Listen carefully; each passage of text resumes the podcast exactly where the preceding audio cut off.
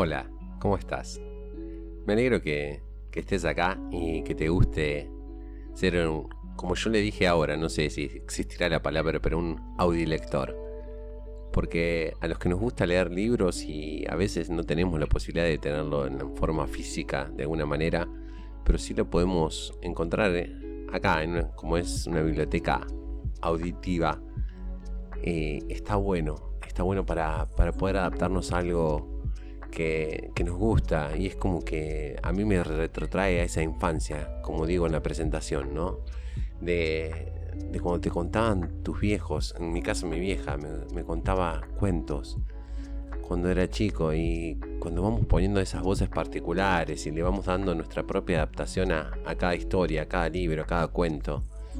Y me gusta esa idea y espero poder transmitirla y que sea de tu agrado. En el caso de hoy eh, traje un libro que creo que a todos cuando éramos chicos y no tan chicos nos lo fueron contando y con el paso del tiempo lo hemos contado nosotros y lo seguimos leyendo, releyendo y por qué no ahora escuchándolo. Y siempre tiene una enseñanza, siempre tiene algo que dejarnos, una nueva mirada, un observador de algo tan simple, de algo tan sencillo y a la vez tan profundo. Por lo menos así a mí me resultó este libro. Les quiero traer El Principito. Ese libro escrito por Antoine de Saint-Exupéry. Allá lejos y en el tiempo. Parece mentira que tenga más de 50 años este libro y sigue siendo tan trascendental, tan, tan presente, ¿no? Como tantos otros. Espero que les guste y lo voy a hacer con mi mayor amor porque es un libro que amo. Espero les sirva a ustedes para poder relajarse y meterse de nuevo en esta historia fascinante y que lo... o tal vez que lo compartan con alguien más, que lo escuchen entre varios, o que lo escuches con tu hija, con tu hijo, o que lo escuches sola, solo, tomando un café, mirando por la ventana, o tomando alguna otra bebida espirituosa. Pero en fin, que lo puedas disfrutar y disfrutar de varias cosas al mismo tiempo. Eso es lo que nos da la libertad de poder hacer un audiolibro. Bueno, sin más, paso a interpretar y a leer El Principito. Y el Principito empieza con una dedicatoria. Y dice así, a Leon Ward. Pido perdón a los niños por haber dedicado este libro a una persona mayor. Tengo una seria excusa. Esta persona mayor es el mejor amigo que tengo en todo el mundo. Tengo otra excusa. Esta persona mayor es capaz de entenderlo todo hasta los libros para niños. Tengo una tercera excusa. Esta persona mayor vive en Francia, donde pasa hambre y frío. Verdaderamente necesita consuelo. Si todas esas excusas no bastasen, bien puedo dedicar este libro al niño que una vez fue esta persona mayor. Todos los mayores han sido primero niños, pero pocos lo recuerdan. Corrijo pues mi dedicatoria a Leon Ward cuando era niño. Capítulo 1 Cuando yo tenía 6 años, vi un libro sobre la selva virgen que se titulaba Historias vividas, una magnífica lámina. Representaba una serpiente boa que se tragaba a una fiera. En el libro se afirmaba, la serpiente boa se traga a su presa entera, sin masticarla, luego ya no puede moverse, y duerme durante los seis meses que dura su digestión. Reflexioné mucho en ese momento sobre las aventuras de la jungla y a mi vez logré trazar con un lápiz de colores mi primer dibujo, mi dibujo número uno de esta manera. Imagínense visualizar un sombrero. Enseñé mi obra de arte a las personas mayores y le pregunté si mi dibujo les daba miedo. ¿Por qué habría de asustar un sombrero? me respondieron. Mi dibujo no representaba un sombrero, representaba una serpiente boa que dijera un elefante. Dibujé entonces el interior de la serpiente boa a fin de que las personas mayores pudieran comprender. Siempre estas personas tienen necesidad de explicaciones. Mi dibujo número 2 era así. Mi querido audilector, imagínate, una serpiente boa y en su interior un elefante. Las personas mayores me aconsejaron abandonar el dibujo de serpientes boas, ya fueran abiertas o cerradas, y poner más interés en la geografía, la historia, el cálculo y la gramática. De esta manera, a la edad de 6 años abandoné una magnífica carrera de pintor. Había quedado desilusionado por el fracaso de mis dibujos número 1 y número 2. Las personas mayores nunca pueden comprender algo por sí solas, y es muy aburrido para los niños tener que darles una y otra vez explicaciones. Tuve, pues, que elegir otro oficio, y aprendí a pilotear aviones. He volado un poco por todo el mundo, y la geografía, en efecto, me ha servido de mucho.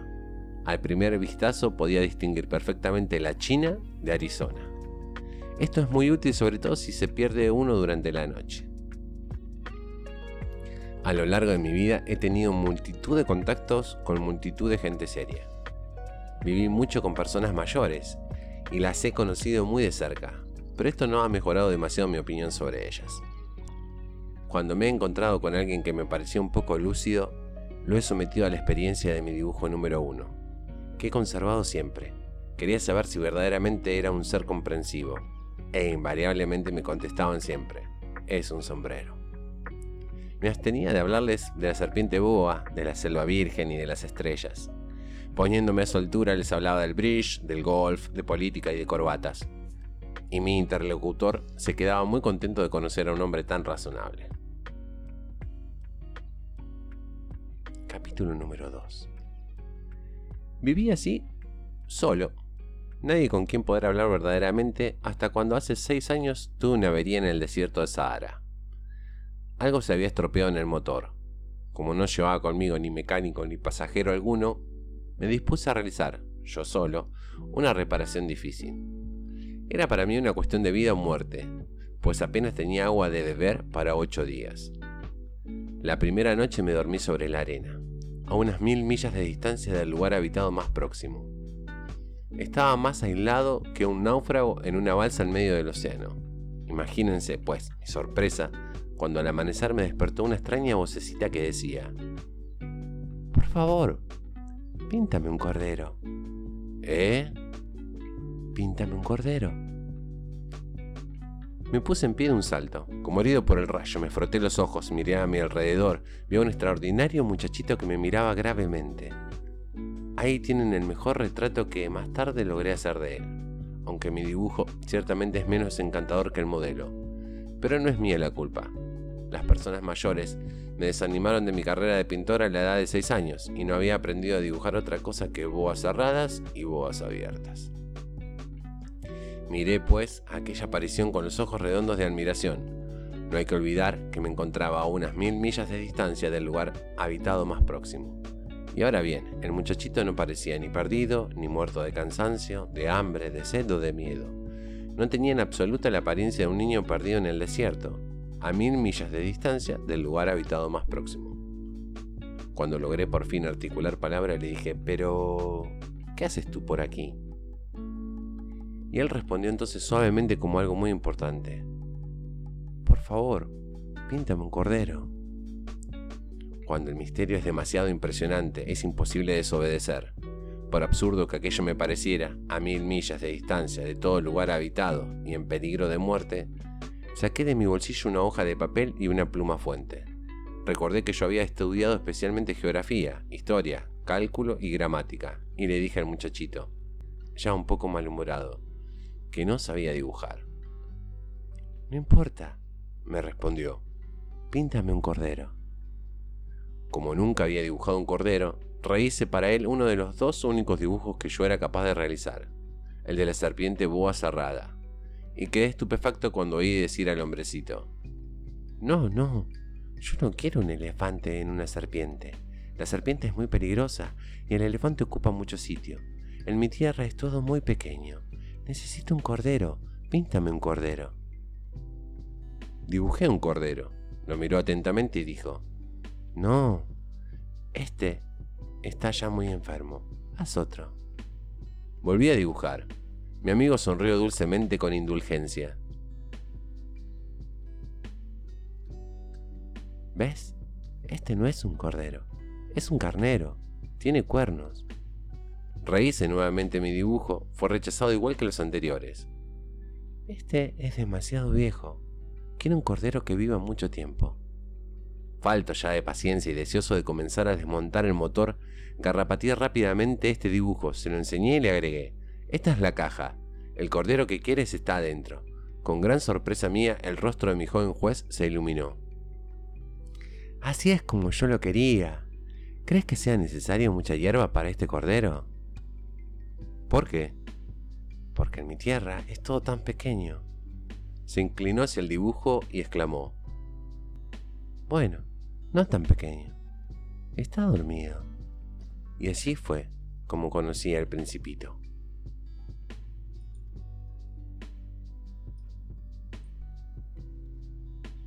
Capítulo 3 Me costó mucho tiempo comprender de dónde venía, el principito, que me hacía muchas preguntas, jamás parecía oír las mías.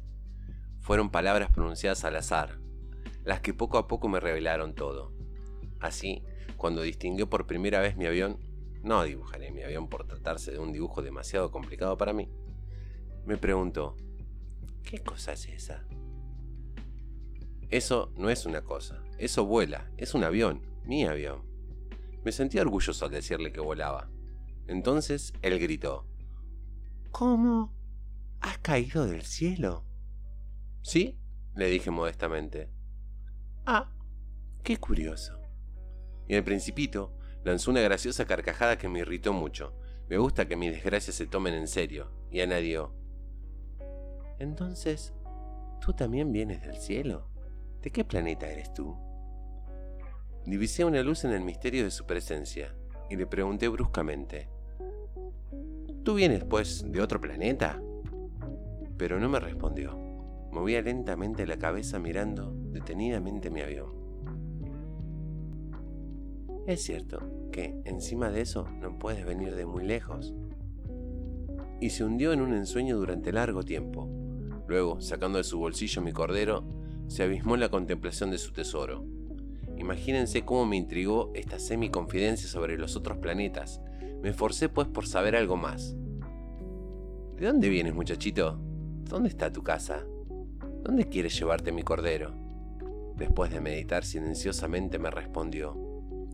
Lo bueno de la caja que me has dado es que por la noche le servirá de casa. Sin duda, y si eres bueno te daré también una cuerda y una estaca para atarlo durante el día. Esta proposición pareció chocar al principito. ¿Atarlo? ¡Qué idea más rara! Si no lo ata se irá con quién sabe dónde y se perderá. Mi amigo soltó una nueva carcajada. ¿Y dónde quieres que vaya? No sé, a cualquier parte. Derecho, camino, adelante. Entonces el principito señaló con gravedad. No importa. Es tan pequeña mi tierra y agregó, quizás con un poco de melancolía, derecho, camino adelante, no se puede ir muy lejos. Capítulo 4 De esta manera supe una segunda cosa muy importante. Su planeta de origen era apenas más grande que una casa. Esto no podía asombrarme mucho. Sabía muy bien que aparte de los grandes planetas como la Tierra, Júpiter, Marte, Venus, a los cuales se les ha dado un nombre, existen otros centenares de ellos tan pequeños a veces, que es difícil distinguirlos aún con la ayuda del telescopio. Cuando un astrónomo descubre uno de estos planetas, le da un nombre con un número. Le llama, por ejemplo, el asteroide 3251. Tengo poderosas razones para creer que el planeta del cual venía el principito era el asteroide B612. Este asteroide ha sido visto solo una vez con el telescopio en 1909, por un astrónomo turco. Este astrónomo hizo una gran demostración de su descubrimiento en un Congreso Internacional de Astronomía. Pero nadie le creyó a causa de su manera de vestir. Las personas mayores son así. Felizmente, para la reputación del asteroide B612, un dictador turco impuso a su pueblo, bajo pena de muerte, el vestido a la europea, entonces, el astrónomo volvió a dar de cuenta de su descubrimiento en 1920, y como lucía un traje muy elegante, todo el mundo aceptó su demostración. Si les he contado de todos estos detalles sobre el asteroide B612 y hasta les he confiado su número, es por consideración a las personas mayores. A los mayores les gustan las cifras. Cuando se les habla de un nuevo amigo, jamás preguntan sobre lo esencial del mismo, Nunca se les ocurre preguntar, ¿qué tono tiene su voz? ¿Qué juegos prefiere? ¿Les gusta coleccionar mariposas? Pero en cambio preguntan, ¿qué edad tiene? ¿Cuántos hermanos? ¿Cuánto pesa? ¿Cuánto gana su padre? Solamente con estos detalles creen conocerle. Y si le decimos a las personas mayores, he visto una casa preciosa de ladrillo rosa con geranios en las ventanas y palomas en el tejado, jamás llegarán a imaginarse cómo es esa casa. Es preciso decirles, he visto una casa que vale 100 mil pesos. Entonces exclaman entusiasmados, ¡Oh, qué preciosa es! De tal manera, si le decimos, la prueba de que el principito ha existido está en que era un muchachito encantador que reía y quería un cordero. Querer un cordero es prueba de que se existe. Las personas mayores se encogerán de hombros y nos dirán que somos unos niños. Pero si les decimos, el planeta de donde viene el principito era el asteroide B612, quedarán convencidas y no se preocuparán de hacer más preguntas. Son así. No hay por qué guardarles rencor. Los niños deben ser muy indulgentes con las personas mayores. Pero nosotros, que sabemos comprender la vida, nos burlamos tranquilamente de los números a mí me habría gustado más comenzar esta historia de la manera de los cuentos de hada. Me habría gustado decir, era una vez un principito que habitaba un planeta apenas más grande que él y que tenía necesidad de un amigo. Para aquellos que comprenden la vida, esto hubiera parecido más real. Porque no me gusta que mi libro sea tomado a la ligera. Siento tanta pena al contar estos recuerdos. Hace ya seis años que mi amigo se fue con su cordero, y si intento describirlo así es solo con el fin de no olvidarlo. Es muy triste olvidar a un amigo. No todos han tenido un amigo. Y yo puedo llegar a ser como las personas mayores, que solo se interesan por las cifras. Para evitar esto he comprado una caja de lápices de colores. Es muy duro a mi edad ponerse a aprender a dibujar, cuando en toda la vida no se ha hecho otra tentativa que la de una boa abierta y una boa cerrada a la edad de 6 años. Ciertamente que yo trataré de hacer retratos los más parecidos posibles, pero no estoy muy seguro de lograrlo. Uno saldrá bien y otro no tiene parecido alguno. En las proporciones me equivoco también un poco. Aquí el principito es demasiado grande y allá es demasiado pequeño. Dudo también sobre el color de su traje. Titubeo sobre esto y lo otro, y unas veces sale bien y otras mal. Es posible en fin que me equivoque sobre ciertos detalles muy importantes pero habrá que perdonármelo, ya que mi amigo no me daba nunca muchas explicaciones. Me creía semejante a sí mismo y yo, desgraciadamente, no sé ver un cordero a través de una caja. Es posible que yo sea un poco como las personas mayores. He debido envejecer.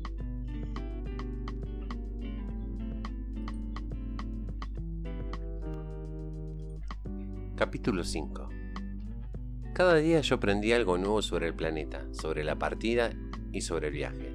Esto venía suavemente al azar de las reflexiones. De esta manera tuve conocimiento al tercer día del drama de los Baobats. Fue también gracias al Cordero, y como preocupado por una profunda duda, cuando el principito me preguntó, ¿Es verdad que los corderos se comen los arbustos? Sí, es cierto. Ah, qué contento estoy. No comprendí por qué era tan importante para él que los corderos se comieran los arbustos. Pero el principito añadió, entonces se comen también los baobats. Le hice comprender al principito que los baobats no son arbustos, sino árboles tan grandes como iglesias y que incluso si llevase consigo todo un rebaño de elefantes, el rebaño no lograría acabar con un solo baobat. Esta idea del rebaño de elefantes hizo reír al principito. Habría que poner a los elefantes unos sobre otros. Y luego añadió juiciosamente, los baobats antes de crecer son muy pequeñitos. Es cierto, pero ¿por qué quieres que tus corderos coman los baobats? Me contestó, bueno, vamos. Como si hablara de una evidencia. Me fue necesario un gran esfuerzo de inteligencia para comprender por mí mismo este problema. En efecto, en el planeta del principito había, como en todos los planetas, hierbas buenas y hierbas malas. Por consiguiente, de buenas semillas salían buenas hierbas y de las semillas malas, hierbas malas. Pero las semillas son invisibles. Duermen en el secreto de la tierra, hasta que un buen día, una de ellas tiene la fantasía de despertarse. Entonces se larga extendiendo hacia el sol, primero tímidamente, una encantadora ramita inofensiva. Si se trata de una ramita de rábano o de rosal, se las puede dejar que crezca como quiera. Pero si se trata de una mala hierba, es preciso arrancarla inmediatamente en cuanto uno ha sabido reconocerla. En el planeta del Principito había semillas terribles, como las semillas del baobab. El suelo del planeta está infestado de ellas. Si un baobab no se arranca a tiempo, no hay manera de desembarazarse de él más tarde. Cubre todo el planeta y lo perfora con sus raíces. Y si el planeta es demasiado pequeño y los baobabs son numerosos, lo hacen estallar. Es una cuestión de disciplina, me decía más tarde el principito. Cuando por la mañana uno termina de arreglarse, hay que hacer cuidadosamente la limpieza del planeta. Hay que dedicarse regularmente a arrancar los baobabs cuando se les distingue de los rosales, y a los cuales se parecen mucho cuando son pequeñitos. Es un trabajo muy fastidioso, pero muy fácil y un día me aconsejó que me dedicara a realizar un hermoso dibujo que hiciera comprender a los niños de la Tierra estas ideas. Si alguna vez viajan, me decía, esto podrá servirles mucho. A veces no hay inconvenientes en dejar para más tarde el trabajo que se ha de hacer, pero tratándose de baobabs y el retraso es siempre una catástrofe. Yo he conocido un planeta habitado por un perezoso que descuidó tres arbustos. Siguiendo las indicaciones del principito, dibujé dicho planeta.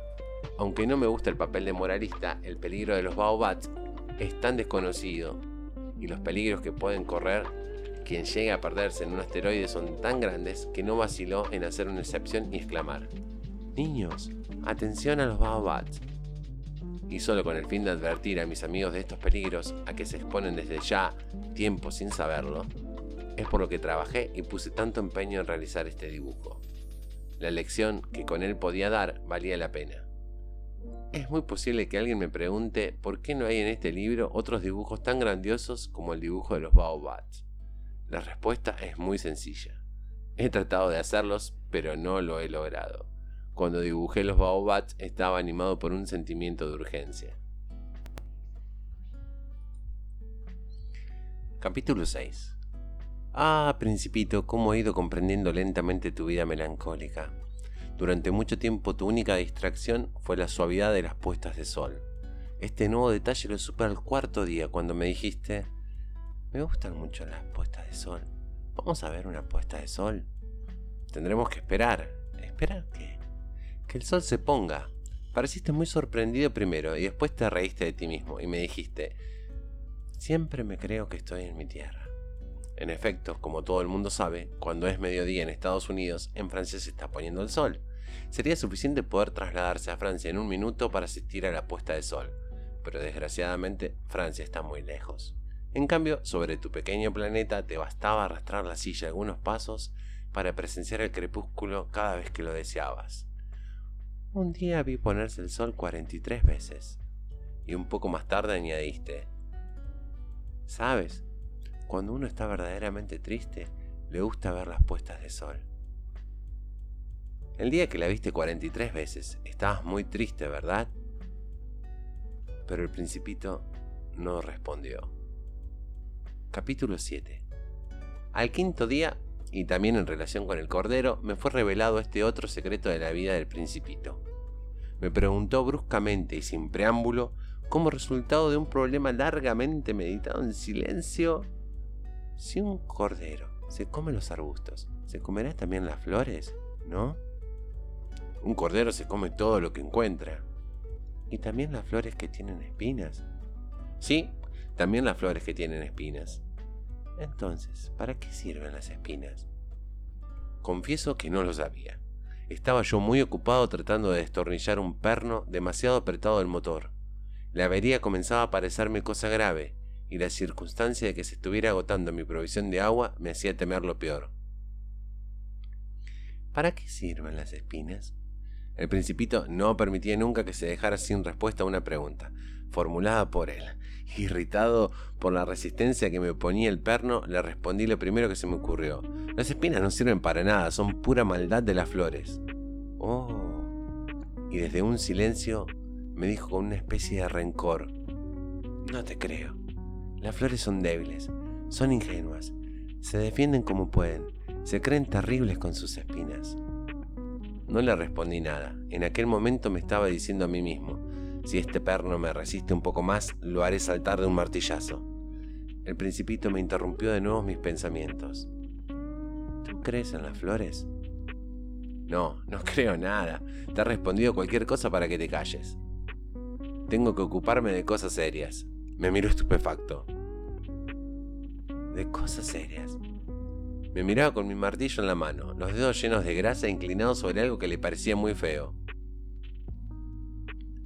Hablas como las personas mayores. Me avergonzó un poco, pero él, implacable, añadió, lo confundes todo, todo lo mezclas. Estaba verdaderamente irritado, sacudía la cabeza agitando al viento sus cabellos dorados. Conozco un planeta donde vive un señor muy colorado, que nunca ha olido una flor, ni ha mirado una estrella, y que jamás ha querido a nadie. En toda su vida no ha hecho más que sumas, y todo el día se lo pasa repitiendo como tú. Yo soy un hombre serio, yo soy un hombre serio. Al parecer, esto lo llena de orgullo. Pero eso no es un hombre, es un hongo. ¿Un qué? Un hongo. El principito estaba pálido de cólera. Hace millones de años que las flores tienen espinas, y hace también millones de años que los corderos, a pesar de las espinas, se comen las flores. ¿Es que no es cosa seria averiguar por qué las flores pierden el tiempo fabricando unas espinas que no les sirven para nada?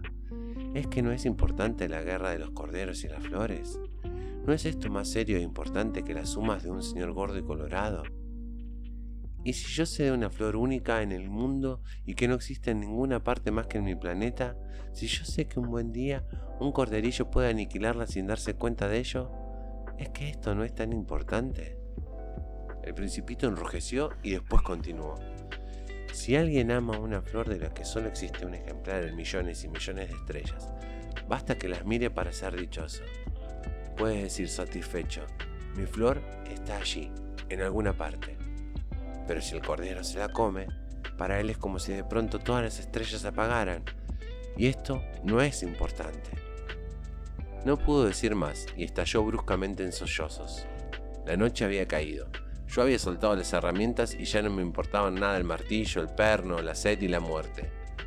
Había en una estrella, en un planeta, el mío, la Tierra, un principito a quien consolar. Lo tomé en mis brazos y lo mecí diciéndole, la flor que tú quieres no corre peligro. Te dibujaré un bozal para tu cordero y una armadura para la flor. Te... no sabía qué decirle, cómo consolarle y hacer que tuviera nuevamente confianza en mí. Me sentía torpe. Es tan misterioso el país de las lágrimas. Mi querido audiolector, para el próximo capítulo voy a apelar a tu imaginación auditiva, pues se va a introducir un personaje cuya voz me es imposible interpretar a mí. Así que apelaré a tu ingeniosa e increíble creatividad sonora para que captes en voz ese sonido de voz. Capítulo 8 Aprendí bien pronto a conocer mejor a esta flor. Siempre había habido en el planeta el principito flores muy simples, adornadas con una sola fila de pétalos, que apenas ocupaban sitio y a nadie molestaban. Aparecían entre la hierba una mañana y por la tarde se extinguían.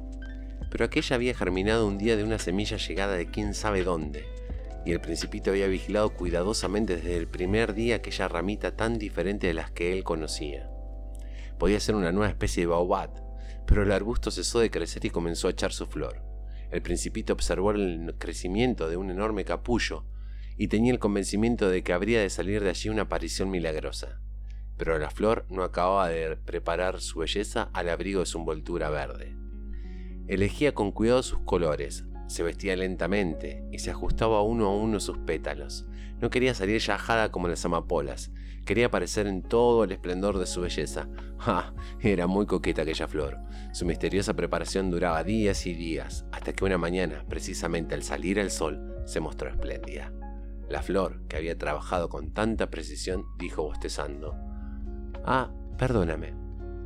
Apenas acabo de despertarme. Estoy toda despeinada. El principito no pudo contener su admiración. ¡Qué hermosa eres! ¿Verdad? Respondió dulcemente la flor. He nacido al mismo tiempo que el sol. El principito adivinó exactamente que ella no era muy modesta ciertamente, pero era tan conmovedora. Me parece que ya es hora de desayunar, añadió la flor. Si tuvieras la bondad de pensar un poco en mí. Y el principito, muy confuso, habiendo ido a buscar una regadera, la roció abundantemente con agua fresca. Y así ella lo había atormentado con su vanidad un poco sombría.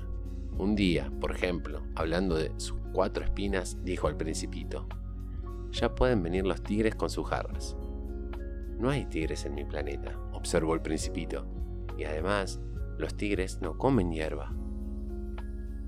Yo no soy una hierba, respondió dulcemente la flor. Perdóname. No temo a los tigres, pero tengo miedo a las corrientes de aire. ¿No tendrás un biombo? Miedo a las corrientes de aire no es una suerte para una planta, pensó el principito. Esta flor es demasiado complicada. Por la noche me cubrirás con un fanal. Hace mucho frío en tu tierra. No se está muy a gusto. Allá de donde yo vengo... La flor se interrumpió. Había llegado allí en forma de semilla, y no era posible que conociera otros mundos. Humillada por haberse dejado sorprender inventando una mentira tan ingenua, tosió dos o tres veces para atraerse la simpatía del principito. Y el biombo iba a buscarlo, pero como no dejabas de hablarme, insistió en su tos para darle al menos remordimiento. De esta manera, el principito, a pesar de la buena voluntad de su amor, había llegado a dudar de ella. Había tomado en serio palabras sin importancia y se sentía desgraciado. Yo no debía hacerle caso, me confesó un día el principito. Nunca hay que hacer caso a las flores. Basta con mirarlas y olerlas. Mi flor embalsamaba el planeta, pero yo no sabía gozar con eso. Aquella historia de garra y tigres que tanto me molestó hubiera debido enternecerme. Y me contó todavía, no supe comprender nada entonces, debí juzgarla por sus actos y no por sus palabras. La flor perfumaba e iluminaba mi vida, y jamás debí huir de allí. No supe adivinar la ternura que ocultaban sus pobres astucias. Son tan contradictorias las flores, pero yo era demasiado joven para saber amarla. Capítulo 9 Creo que el principito aprovechó la migración de una bandada de pájaros silvestres para su evasión. La mañana de la partida puso en orden el planeta. Desollinó cuidadosamente sus volcanes en actividad, de los cuales poseía dos, que le eran muy útiles para calentar el desayuno todas las mañanas. Tenía además un volcán extinguido. Desollinó también el volcán extinguido, pues, como él decía, nunca se sabe lo que puede ocurrir. Si los volcanes están bien desollinados, arden sus erupciones, lenta y regularmente.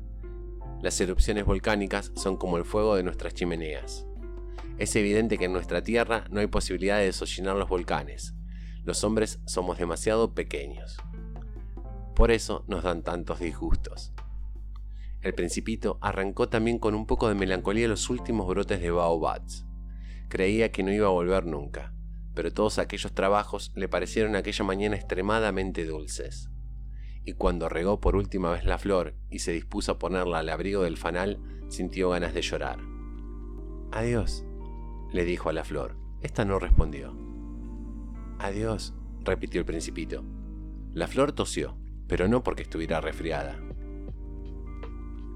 He sido una tonta, le dijo al fin la flor. Perdóname, procura ser feliz. Se sorprendió por la ausencia de reproches y quedó desconcertado, con el falán en el aire, no comprendiendo esta tranquila mansedumbre. Sí, yo te quiero, le dijo la flor. Ha sido culpa mía que tú no lo sepas. Por eso no tiene importancia.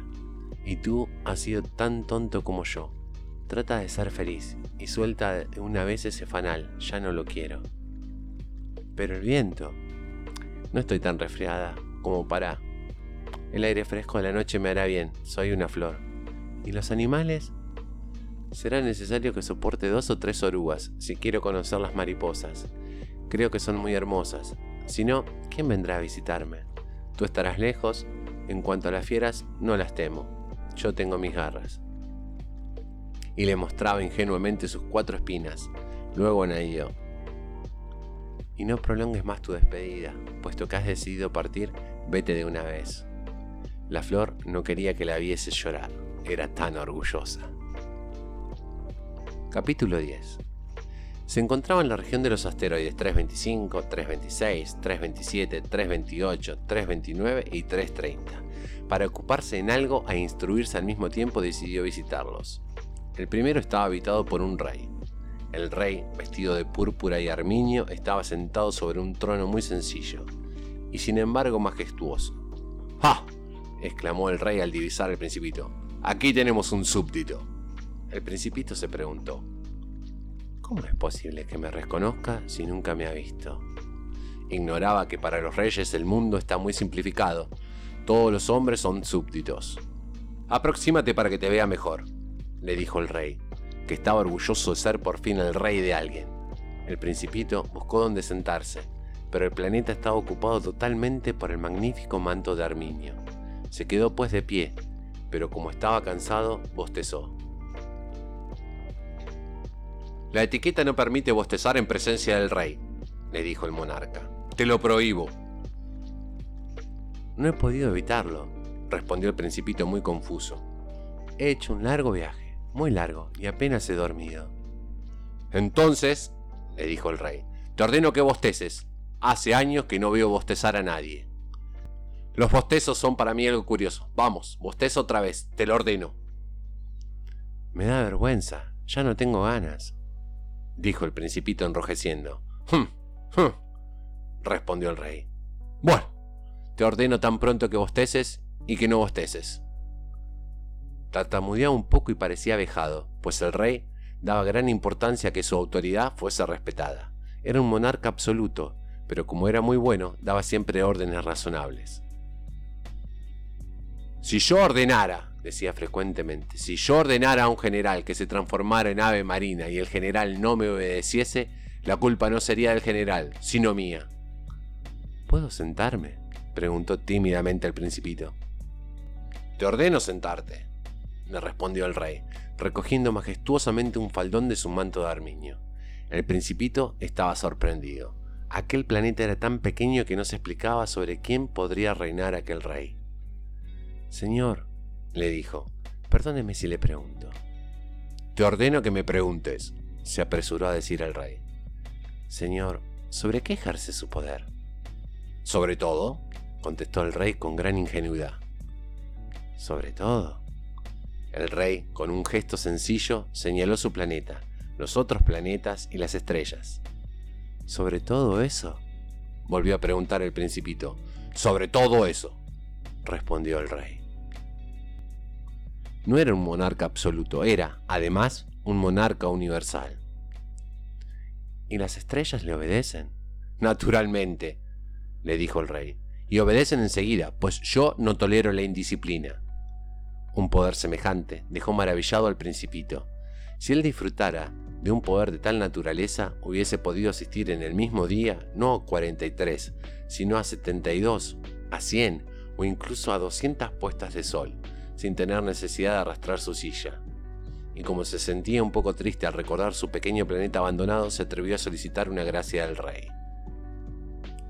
Me gustaría ver una puesta de sol. Deme ese gusto. Ordénele al sol que se ponga. Si yo le diera a un general la orden de volar de flor en flor como una mariposa o de escribir una tragedia o de transformarse en ave marina y el general no ejecutase la orden recibida, ¿De quién sería la culpa? ¿Mía o de él? La culpa sería de usted, le dijo el principito con firmeza. Exactamente. Solo hay que pedir a cada uno lo que cada uno puede dar, continuó el rey. La autoridad se apoya antes que nada en la razón. Si ordenas a tu pueblo que se tire al mar, el pueblo hará la revolución. Yo tengo derecho a exigir obediencia, porque mis órdenes son razonables. Entonces mi puesta de sol recordó el principito que jamás olvidaba su pregunta una vez que la había formulado. Tendrás tu puesta de sol, la exigiré, pero según me dicta mi ciencia gobernante, esperaré a que las condiciones sean favorables. ¿Y cuándo será eso? Le respondió el rey, consultando previamente un enorme calendario. será hacia. hacia. será hacia las 7.40. Ya verás cómo se me obedece. El principito bostezó. Lamentaba su puesta de sol frustrada y además se estaba aburriendo ya un poco. Ya no tengo nada que hacer aquí, le dijo al rey. Me voy. No partas, le respondió el rey, que se sentía muy orgulloso de tener un súbdito. No te vayas y te hago ministro. ¿Ministro de qué? De... de justicia. Pero si aquí no hay nadie a quien juzgar. Eso no se sabe, le dijo el rey. Nunca he recorrido todo mi reino. Estoy muy viejo y al caminar me cansa. Y como no hay sitio para una carroza... Oh, pero yo ya he visto, dijo el principito que se inclinó para echar una ojeada al otro lado del planeta. Allá abajo no hay nadie tampoco. Te juzgarás a ti mismo, le respondió el rey. Es lo más difícil. Es mucho más difícil juzgarse a sí mismo que juzgar a los otros. Si consigues juzgarte rectamente, es que eres un verdadero sabio. Yo puedo juzgarme a mí mismo en cualquier parte y no tengo necesidad de vivir aquí. Creo, dijo el rey, que en alguna parte del planeta vive una rata vieja. Yo la oigo por la noche. Tú podrás juzgar a esa rata vieja. La condenarás a muerte de vez en cuando. Su vida dependería de tu justicia y la indultarás en cada juicio para conservarla, ya que no hay más que una. A mí no me gusta condenar a muerte a nadie, dijo el principito. Creo que me voy a marchar. No, dijo el rey. Pero el principito, que habiendo terminado ya sus preparativos, no quiso disgustar al viejo monarca, dijo, Si vuestra majestad deseara ser obedecido puntualmente, podría dar una orden razonable. Podría ordenarme, por ejemplo, partir antes de un minuto. Me parece que las condiciones son favorables. Como el rey no respondiera nada, el principito vaciló primero, y con un suspiro emprendió la marcha. Te nombro mi embajador, se apresuró a gritar el rey. Tenía un aspecto de gran autoridad. Las personas mayores son muy extrañas, se decía el principito para sí mismo durante el viaje.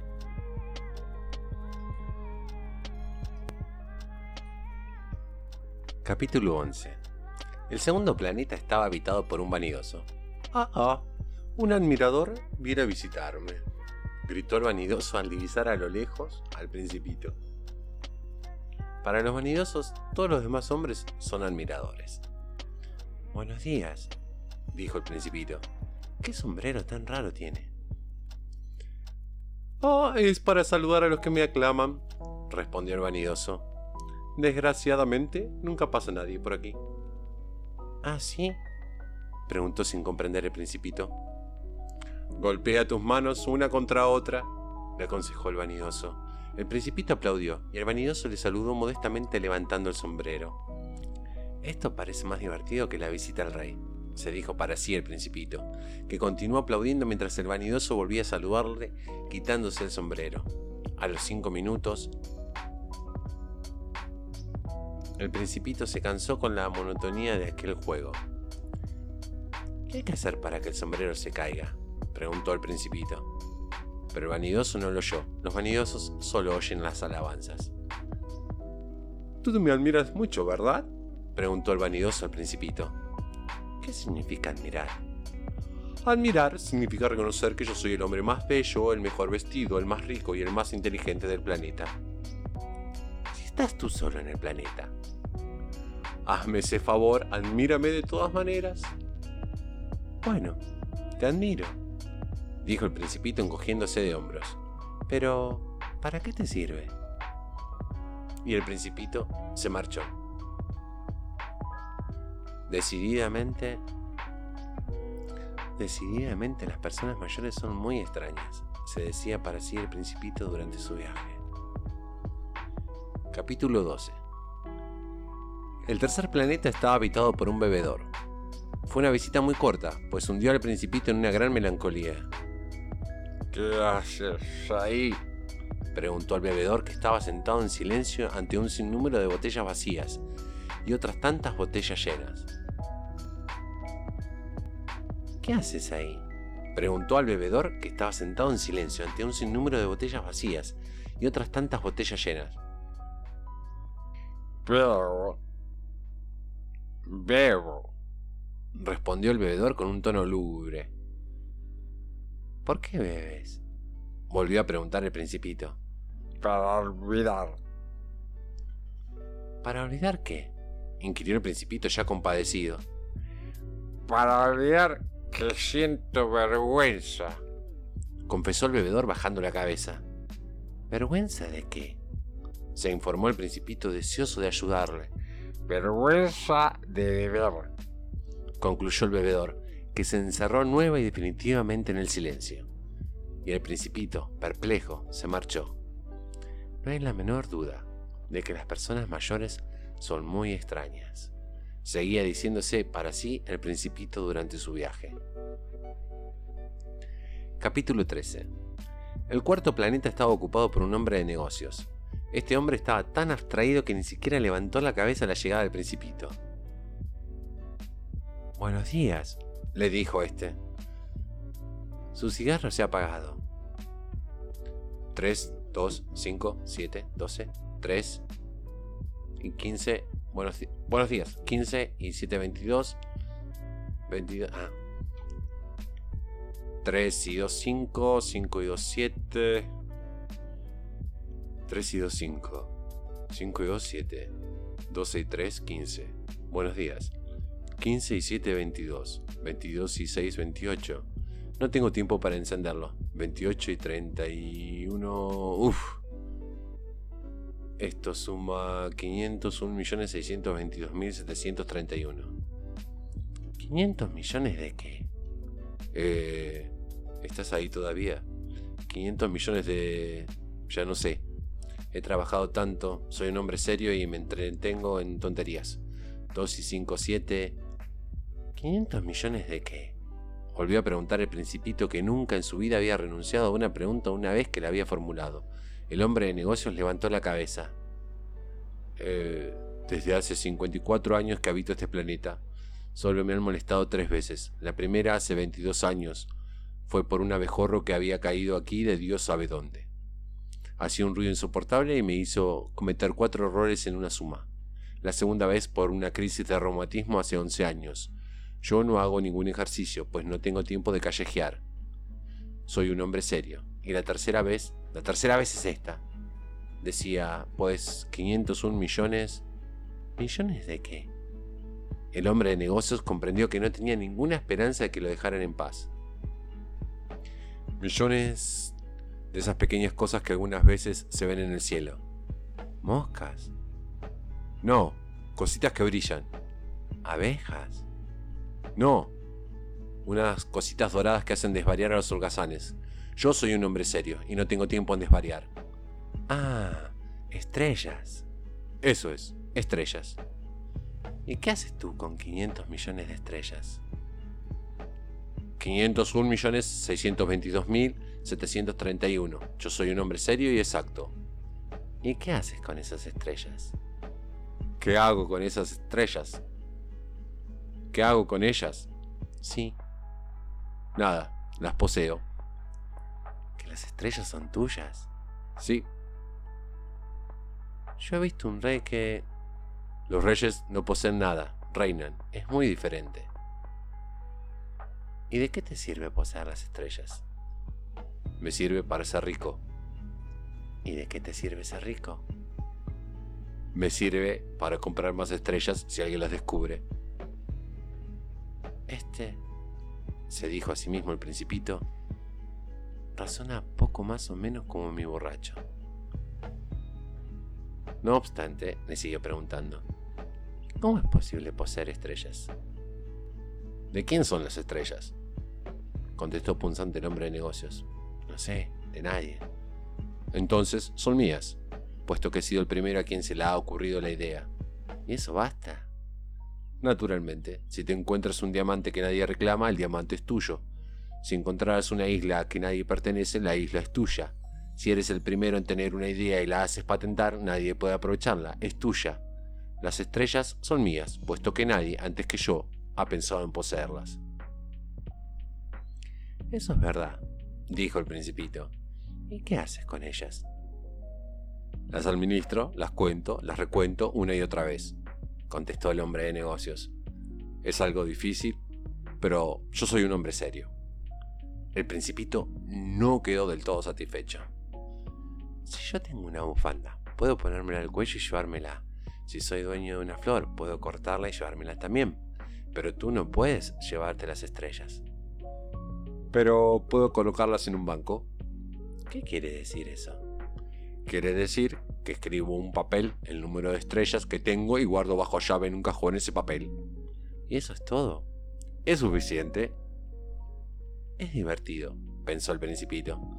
Es incluso bastante poético. Pero no es muy serio. El principito tenía sobre las cosas serias ideas muy diferentes de las ideas de las personas mayores. Yo, dijo aún, tengo una flor a la que riego todos los días. Poseo tres volcanes a los que desollino todas las mañanas. Pues bien me ocupo del que está extinguido. Nunca se sabe lo que puede ocurrir. Es útil, pues para mis volcanes y para mi flor que yo las posea. Pero tú, tú no eres nada útil para las estrellas. El hombre de negocios abrió la boca, pero no encontró respuesta. El principito abandonó aquel planeta.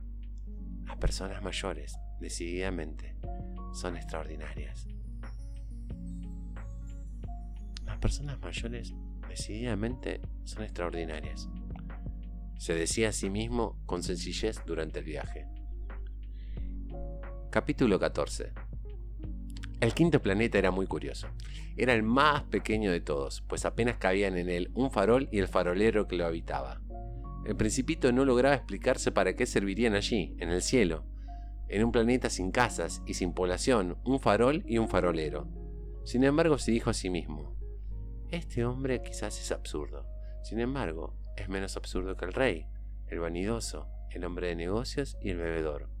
Su trabajo al menos tiene sentido cuando enciende su farol es igual que si hicieran hacer una estrella más o una flor, y cuando lo apaga hace dormir a la flor o a la estrella.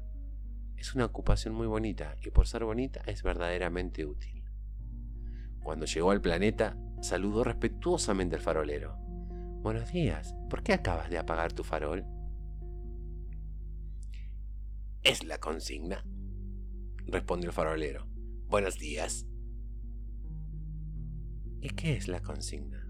apagar mi farol. Buenas noches. Y encendió el farol. ¿Y por qué acabas de volver a encenderlo? Es la consigna. No lo comprendo, dijo el principito. No hay nada que comprender, dijo el farolero. La consigna es la consigna. Buenos días. Y apagó el farol.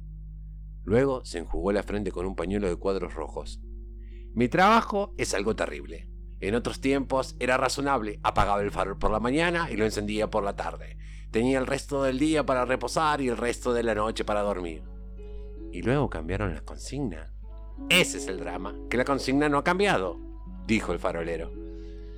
El planeta gira cada vez más deprisa de año en año, y la consigna sigue siendo la misma. Y entonces, dijo el principito, como el planeta da ahora una vuelta completa cada minuto, ya no tengo un segundo de reposo y enciendo y apago una vez por minuto. Eso es raro, los días solo duran en tu tierra un minuto. Esto no tiene nada de divertido, dijo el farolero. Hace ya un mes que tú y yo estamos hablando. ¿Un mes? Sí, 30 minutos, 30 días. Buenas noches.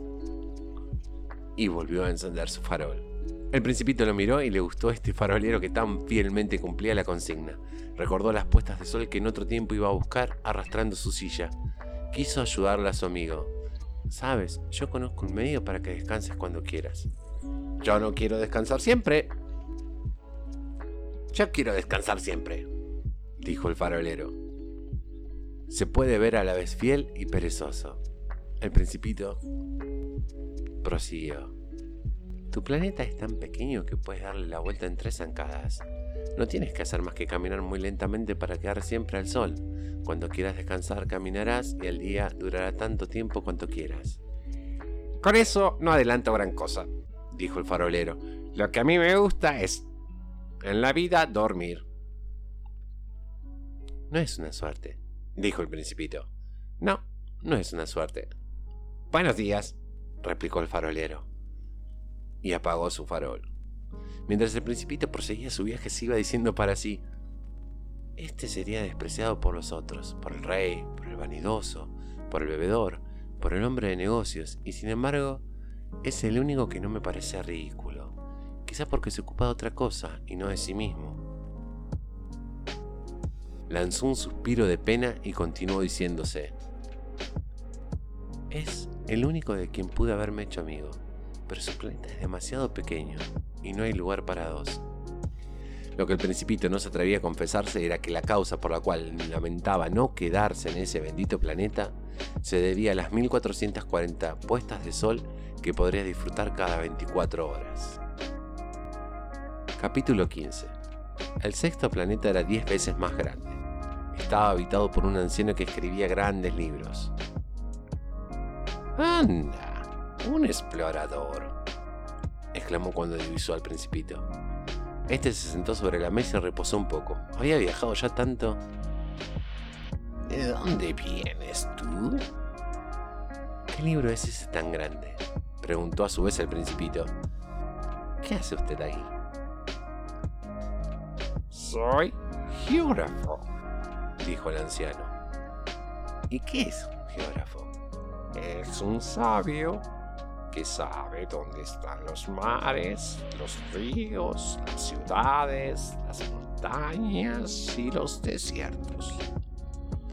Eso es muy interesante, dijo el principito. Y es un verdadero oficio. Dirigió una mirada a su alrededor sobre el planeta del geógrafo. Nunca había visto un planeta tan majestuoso. Es muy hermoso su planeta. ¿Hay océanos aquí? No puedo saberlo, dijo el geógrafo. Ah, el principito se sintió decepcionado. ¿Y montañas? No puedo saber. Repitió el geógrafo.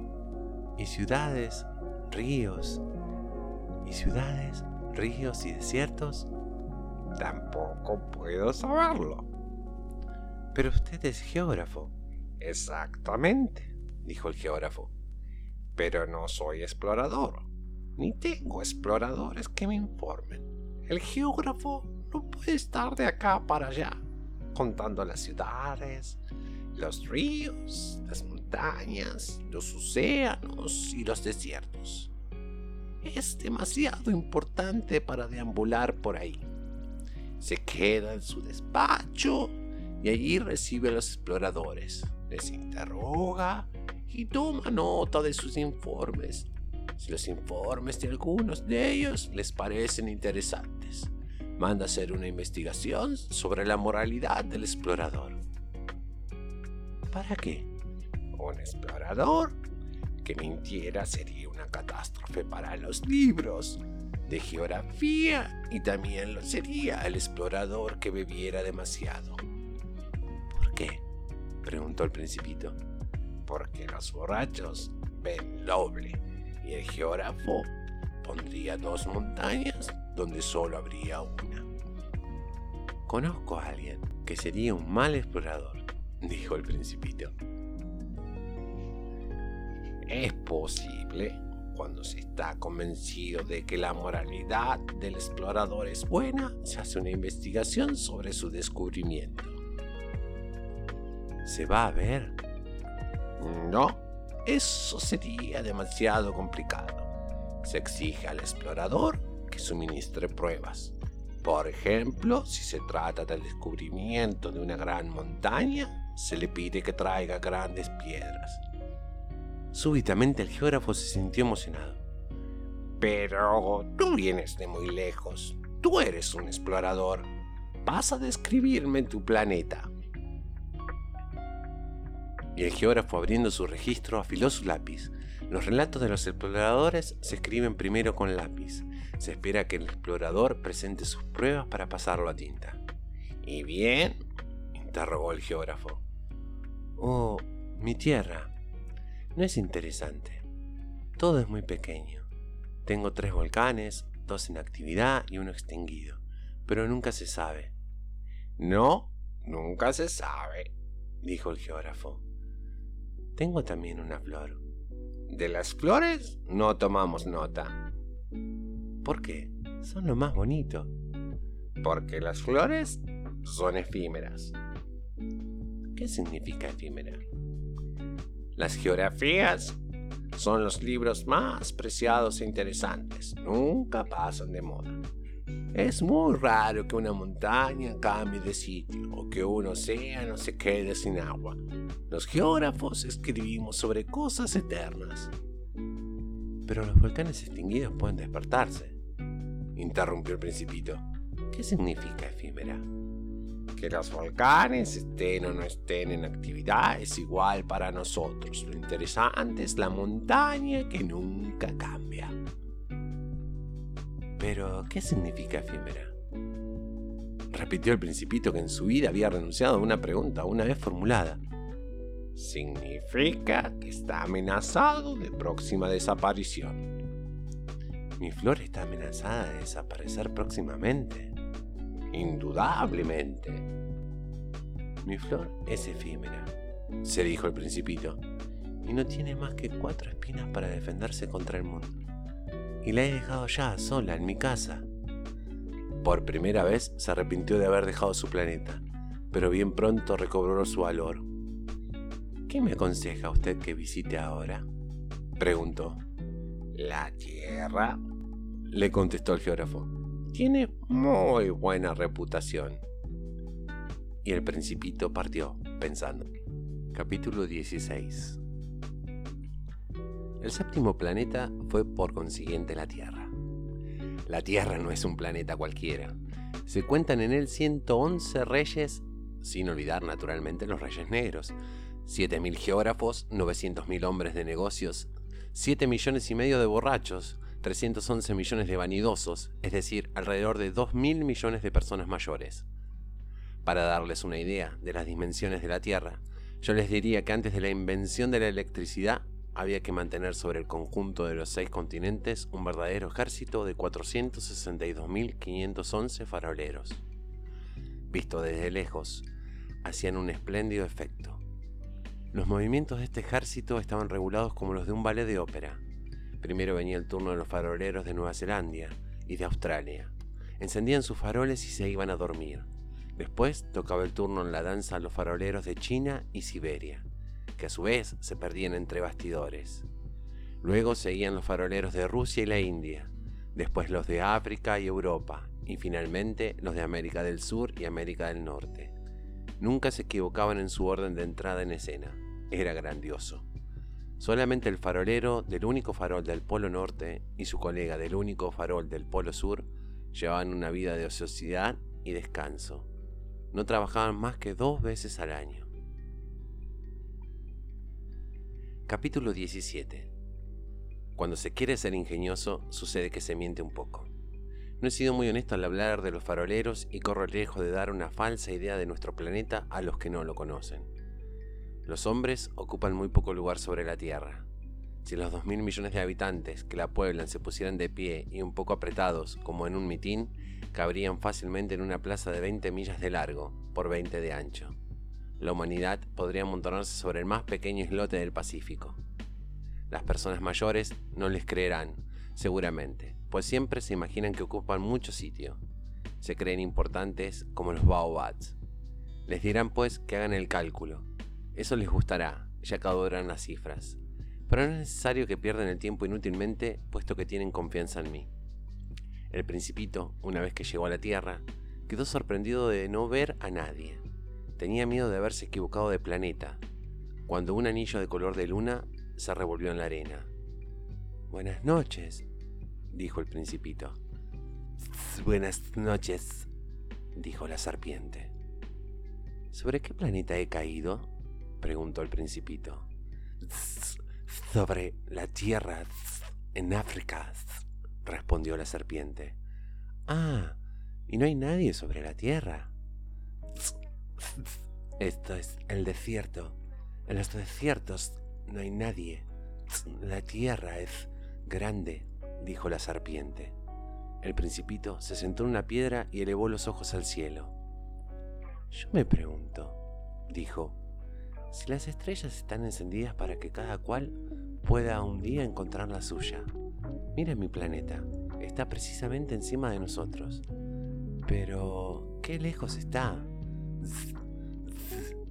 Muy bella, dijo la serpiente. ¿Y qué vienes a hacer tú aquí? Tengo problemas con una flor, dijo el principito. ¡Za! Y se callaron. ¿Dónde están los hombres? prosiguió por fin el principito. Se está un poco solo en el desierto. También se está solo donde los hombres, afirmó la serpiente. El principito la miró largo rato y le dijo, Eres un bicho raro, delgado como un dedo. Pero soy más poderoso que el dedo de un rey, le interrumpió la serpiente. El principito sonrió. No me pareces muy poderoso.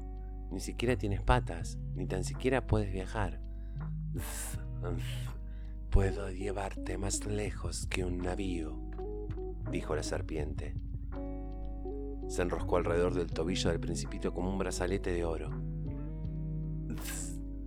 Al que yo toco, le hago volver a la tierra de donde salió.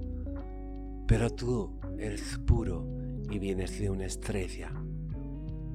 El principito no respondió.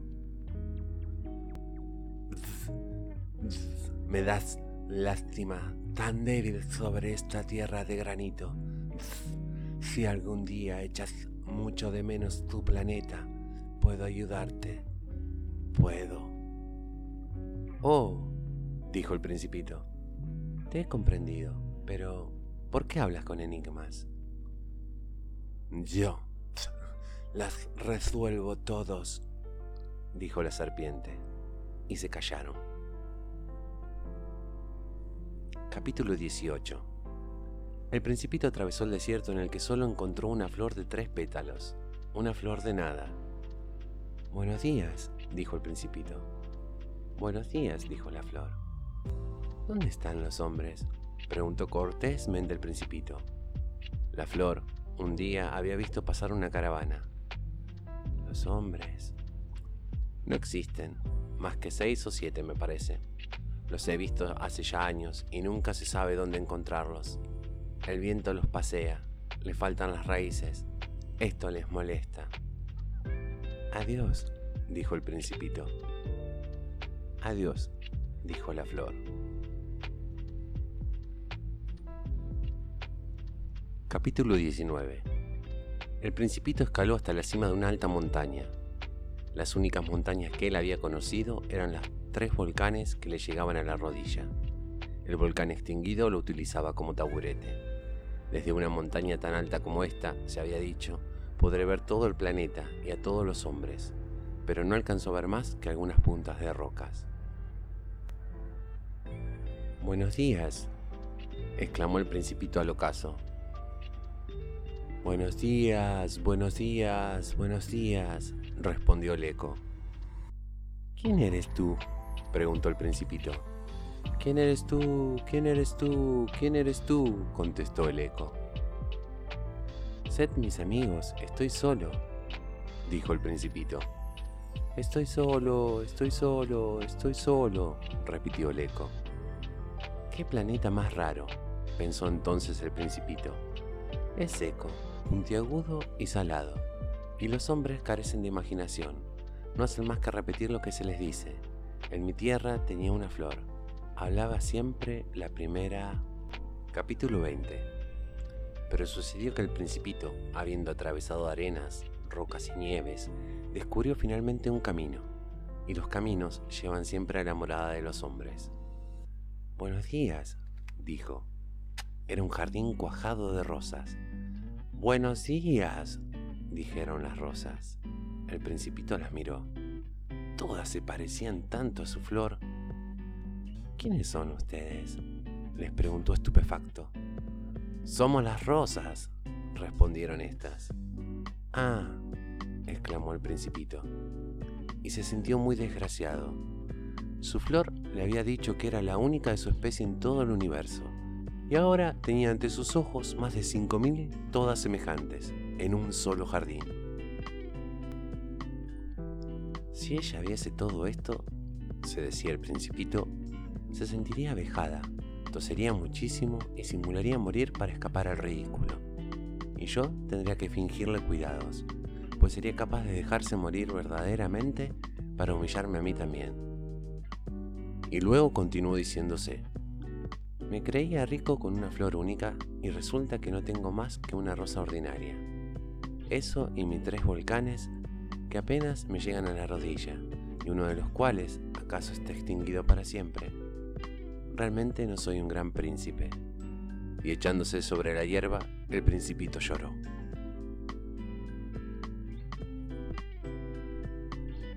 Capítulo 21 Entonces apareció el zorro. Buenos días, dijo el zorro.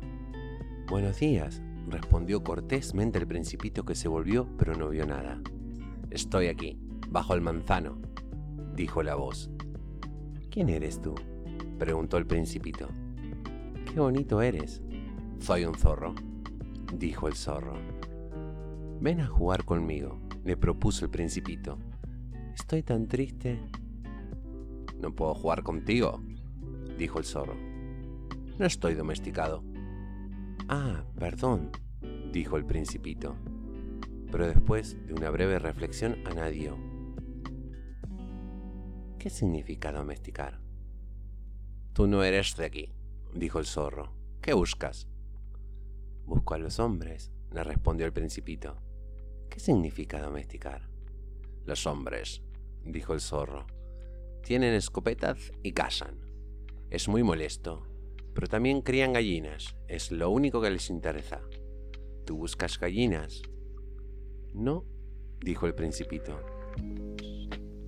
Busco amigos. ¿Qué significa domesticar? Volvió a preguntar el principito. Es una cosa ya olvidada, dijo el zorro. Significa crear vínculos.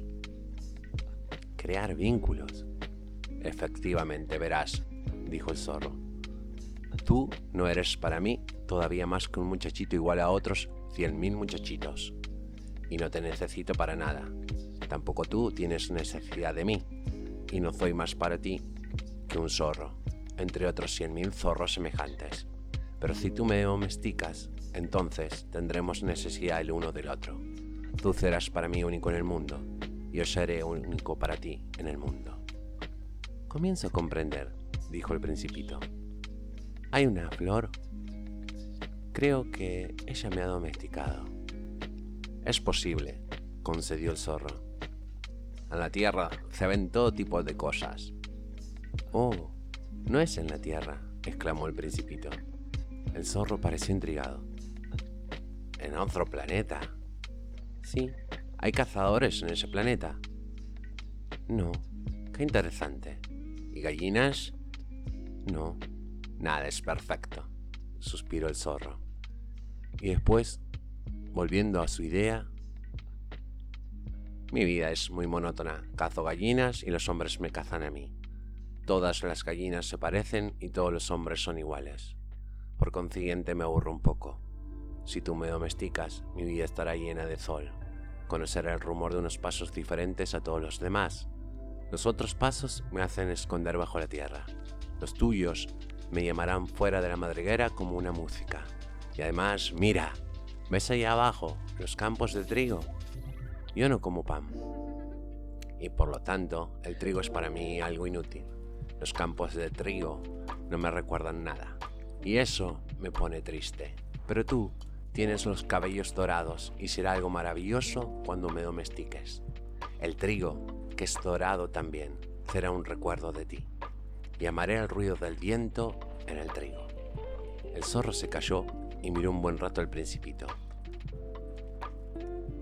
Por favor, domestícame, le dijo. Bien quisiera, le respondió el principito, pero no tengo mucho tiempo. He de buscar amigos y conocer muchas cosas. Solo se conocen bien las cosas que se domestican, dijo el zorro. Los hombres ya no tienen tiempo de conocer nada. Lo compran todo hecho en las tiendas y como no hay tiendas donde vendan amigos, los hombres no tienen ya amigos. Si quieres un amigo, domestícame. ¿Qué debo hacer? preguntó el principito. Debes tener mucha paciencia, respondió el zorro. Te sentarás al principio un poco lejos de mí, así en el suelo. Yo te miraré con el rabillo de un ojo y tú no me dirás nada. El lenguaje es fuente de malos entendidos, pero cada día podrás sentarte un poco más cerca. El principito volvió al día siguiente. Hubiera sido mejor, dijo el zorro, que vinieras a la misma hora. Si vienes, por ejemplo, a las cuatro de la tarde, desde las tres, yo empezaría a ser dichoso. Cuando más avance la hora, más feliz me sentiré. A las cuatro me sentiré agitado e inquieto. Descubriré así lo que vale la felicidad. Pero si tú vienes a cualquier hora, nunca sabré cuándo preparar mi corazón. Los ritos son necesarios. ¿Qué es un rito? inquirió el principito. Es también algo demasiado olvidado, dijo el zorro. Es lo que hace que un día no se parezca a otro día y que una hora sea diferente a otra. Entre los cazadores, por ejemplo, hay un rito. Los jueves bailan con las muchachas del pueblo. Los jueves entonces son días maravillosos en los que puedo ir de paseo hasta la viña. Si los cazadores no bailaran en día fijo, todos los días se parecerían y yo no tendría vacaciones. De esta manera, el principito domesticó al zorro, y cuando se fue acercando el día de la partida, ¡ah! dijo el zorro, lloraré. Tuya es la culpa, le dijo el principito. Yo no quería hacerte daño, pero tú has querido que te domestique. Ciertamente, dijo el zorro. Y vas a llorar, dijo el principito. Seguro. No ganas nada. Gano, dijo zorro. He ganado la causa del color del trigo. Y luego añadió, vete a ver las rozas, comprenderás que la tuya es única en el mundo. Volverás a decirme adiós y yo te regalaré un secreto. El principito se fue a ver a las rosas a las que les dijo, no son nada, ni en nada se parecen a mi rosa. Nadie las ha domesticado, ni ustedes han domesticado a nadie. Son como el zorro era antes, que en nada se diferenciaba de otros cien mil zorros. Pero yo le hice mi amigo y ahora es único en el mundo. Las rosas se sentían molestas oyendo al principito, que continuó diciéndoles, Son muy bellas, pero están vacías, y nadie daría la vida por ustedes. Cualquiera que las vea podrá creer indudablemente que mi rosa es igual que cualquiera de ustedes, pero ella se sabe más importante que todas, porque yo la he regado, porque ha sido a ella la que abrigué con el fanal, porque yo le maté los gusanos, salvo dos o tres que se hicieron mariposas. Y es a ella a la que yo he oído quejarse, alabarse y algunas veces hasta callarse, porque es mi rosa, en fin. Y volvió con el zorro. Adiós, le dijo. Adiós, dijo el zorro. He aquí mi secreto, que no puede ser más simple. Solo con el corazón se puede ver bien. Lo esencial es invisible para los ojos. Lo esencial es invisible para los ojos, repitió el principito para acordarse. Lo que hace más importante a tu roza es el tiempo que tú has perdido con ella. Es el tiempo que yo he perdido con ella, repitió el principito para recordarlo. Los hombres han olvidado esta verdad, dijo el zorro pero tú no debes olvidarla. Eres responsable para que siempre de lo que has domesticado. Eres responsable para siempre de lo que has domesticado. Tú eres responsable de tu rosa. Yo soy responsable de mi rosa, repitió el principito, a fin de recordarlo. Capítulo 22. Buenos días, dijo el principito. Buenos días, respondió el guardavía. ¿Qué haces aquí? le preguntó el principito. Formo con los viajeros paquetes de mil y despacho los trenes que los llevan ya a la derecha, ya a la izquierda. Y un tren rápido iluminado rugiendo como el trueno hizo temblar la caseta del guardavía. Tienen mucha prisa, dijo el principito. ¿Qué buscan? ni siquiera el conductor de la locomotora lo sabe, dijo el guardavía. Un segundo rápido iluminado rugió en sentido inverso. ¿Ya vuelve? preguntó el principito. No son los mismos, contestó el guardavía.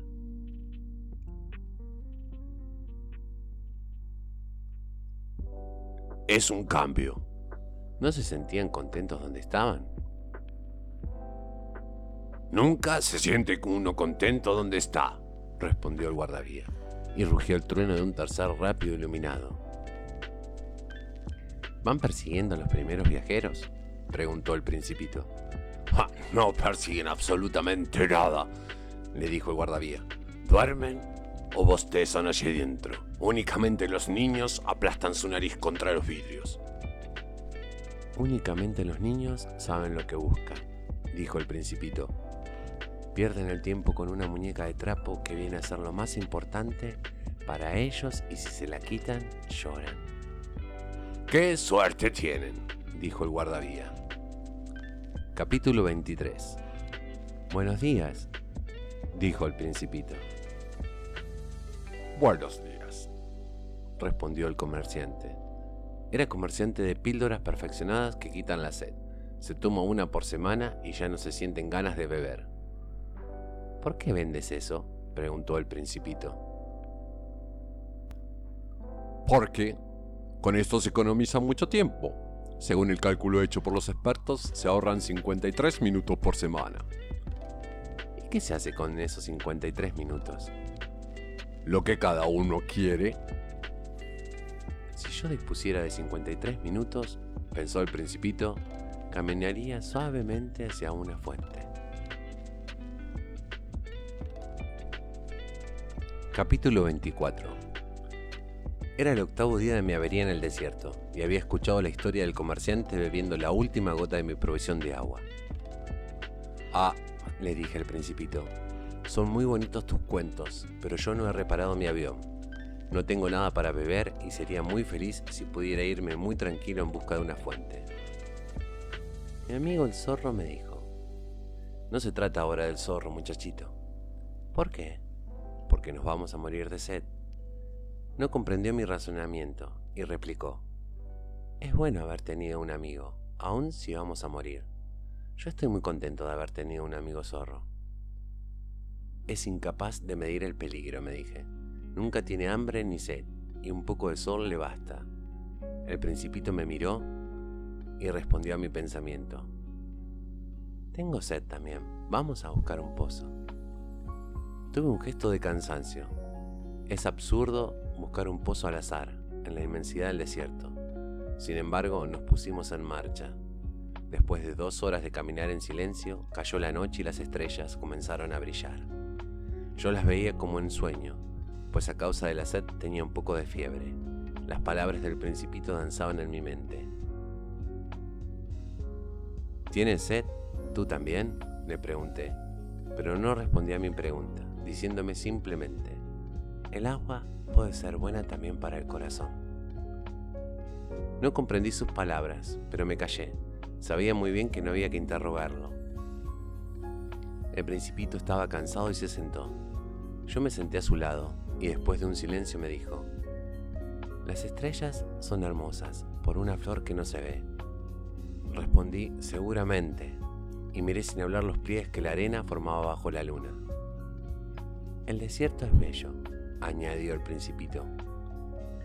Era verdad, siempre me ha gustado el desierto. Puede uno sentarse en una duna, nada se ve, nada se oye, y sin embargo, algo resplandece en el silencio. Lo que más embellece al desierto, dijo el principito, es el pozo que oculta en algún sitio. Me quedé sorprendido al comprender súbitamente ese misterioso resplandor de la arena. Cuando yo era niño vivía en una casa antigua en la que, según la leyenda, había un tesoro escondido.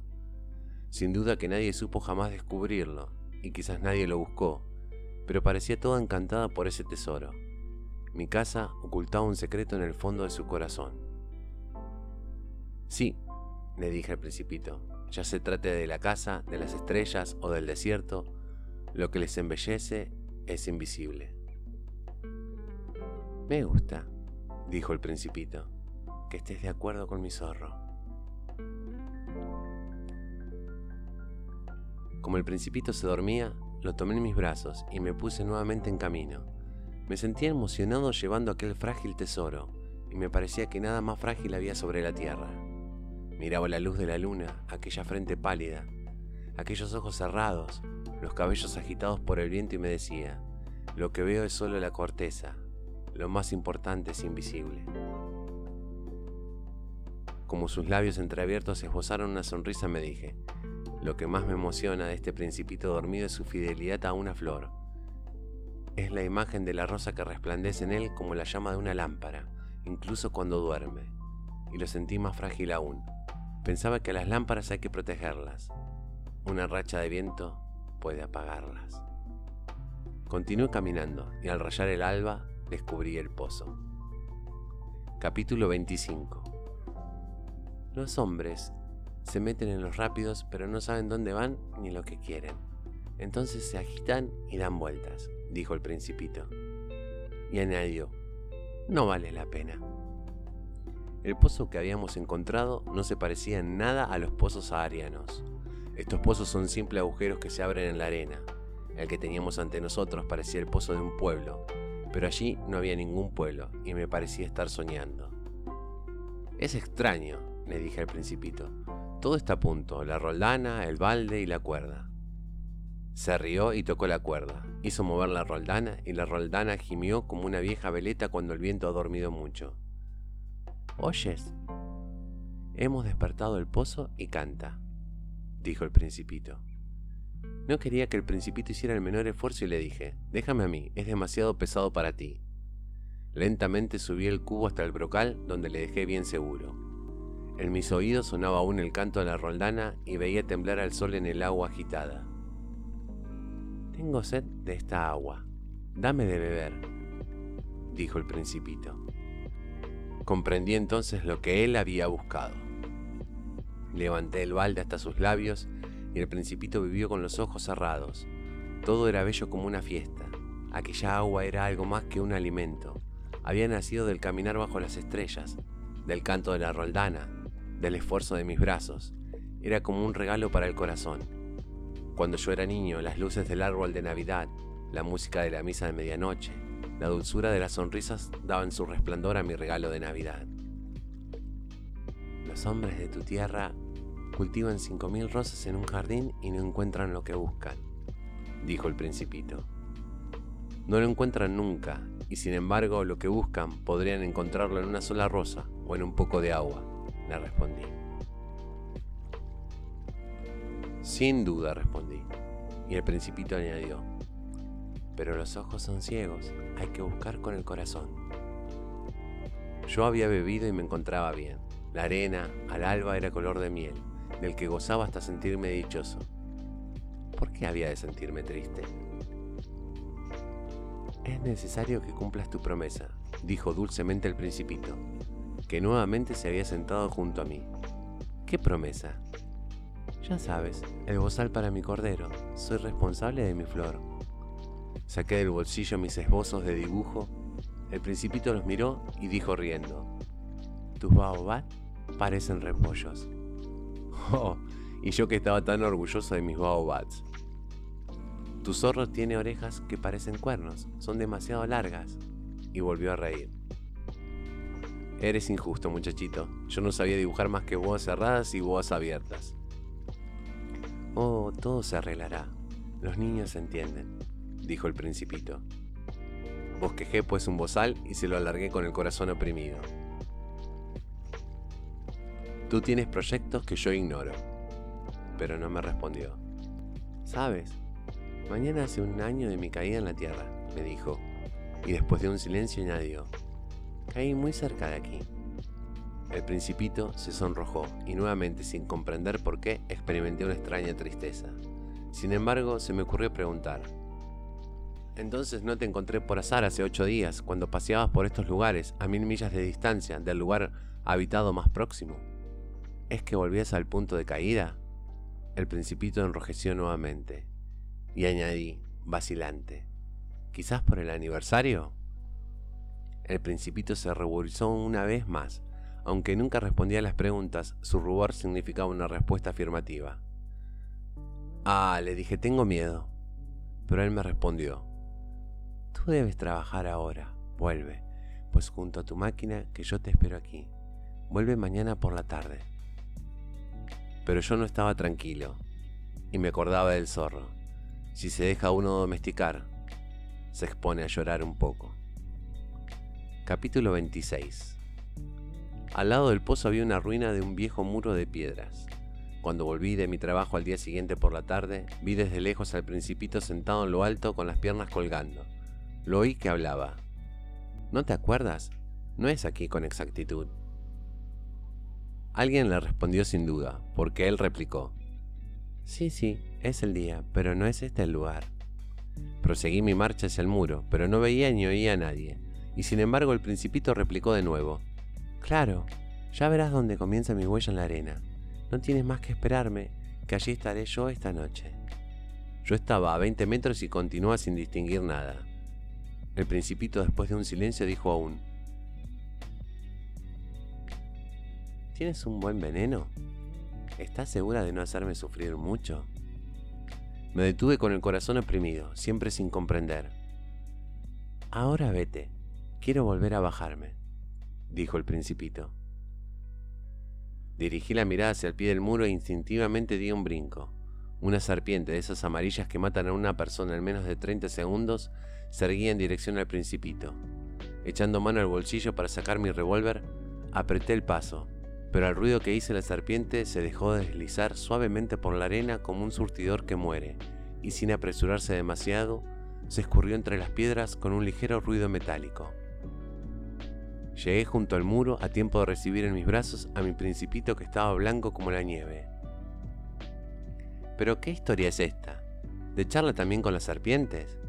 Le quité su terna bufanda de oro, le humedecí las sienes y le di de beber, sin atreverme a hacerle pregunta alguna. Me miró gravemente, rodeándome el cuello con sus brazos.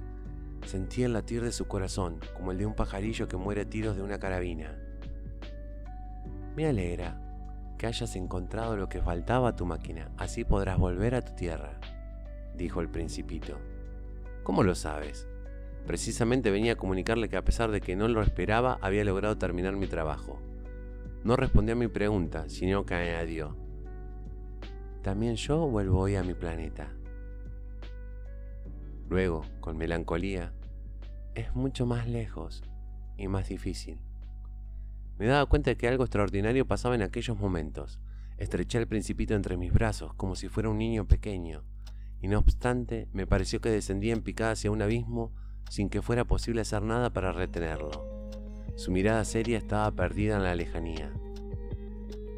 Tengo tu cordero y la caja para el cordero, y también tengo el bozal y sonreía melancólicamente.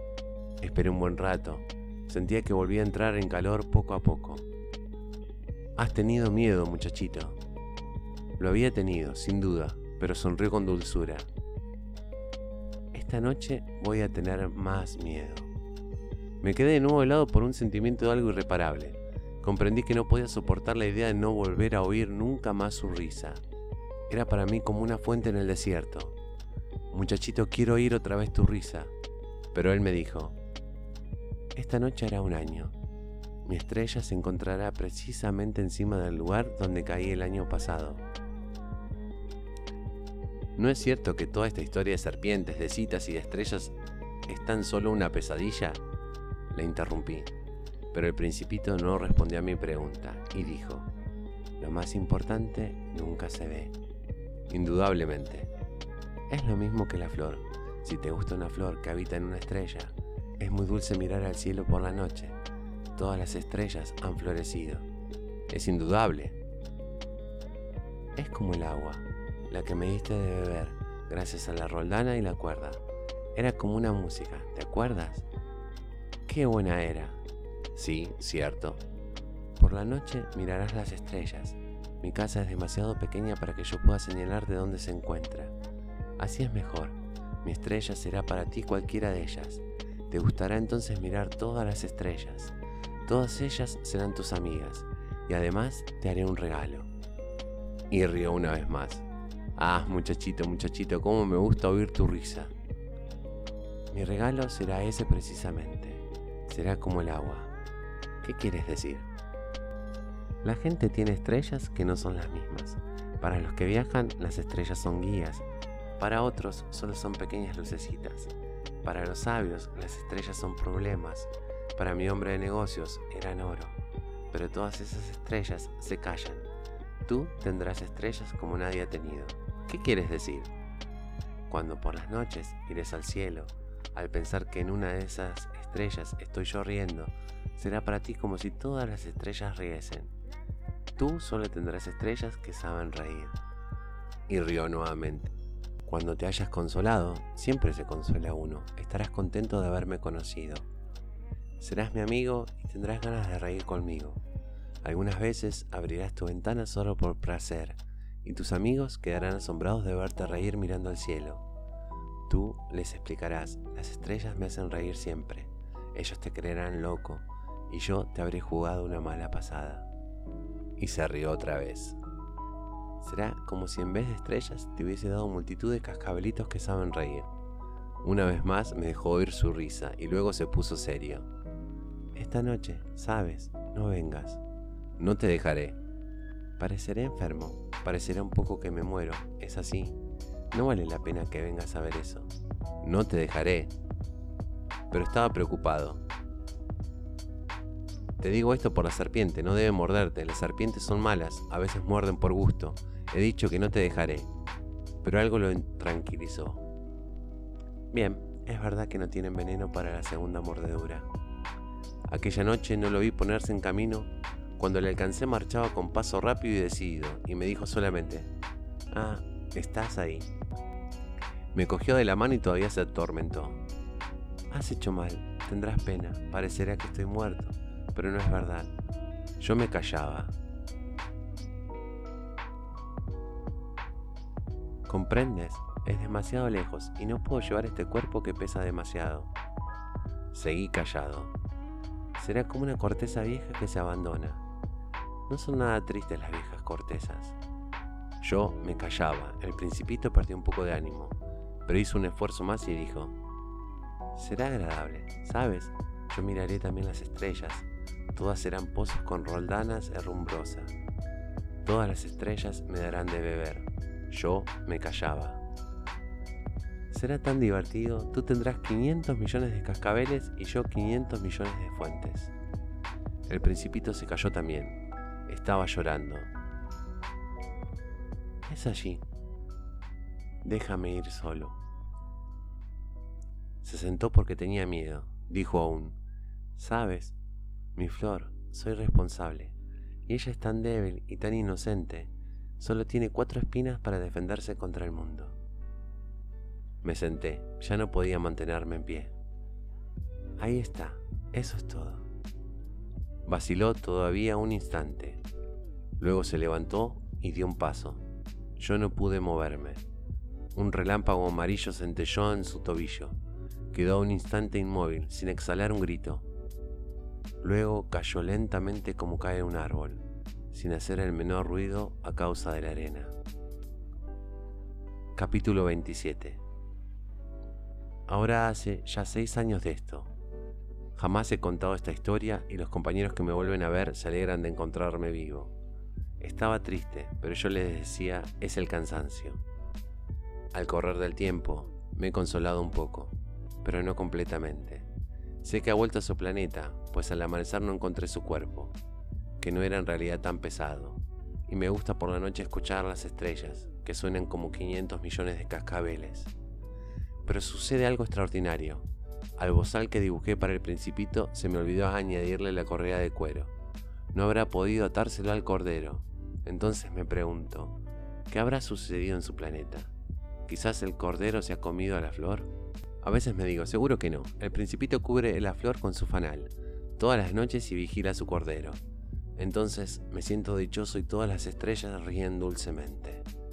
Pero otras veces pienso, Alguna que otra vez se distrae uno y eso basta. Si una noche ha olvidado poner el fanal o el cordero ha salido sin hacer ruido durante la noche, y entonces los cascabeles se convierten en lágrimas. Y ahí está el gran misterio, para ustedes que quieren al principito, lo mismo que para mí. Nada en el universo habrá cambiado si en cualquier parte, quién sabe dónde, un cordero desconocido se ha comido o no se ha comido una rosa.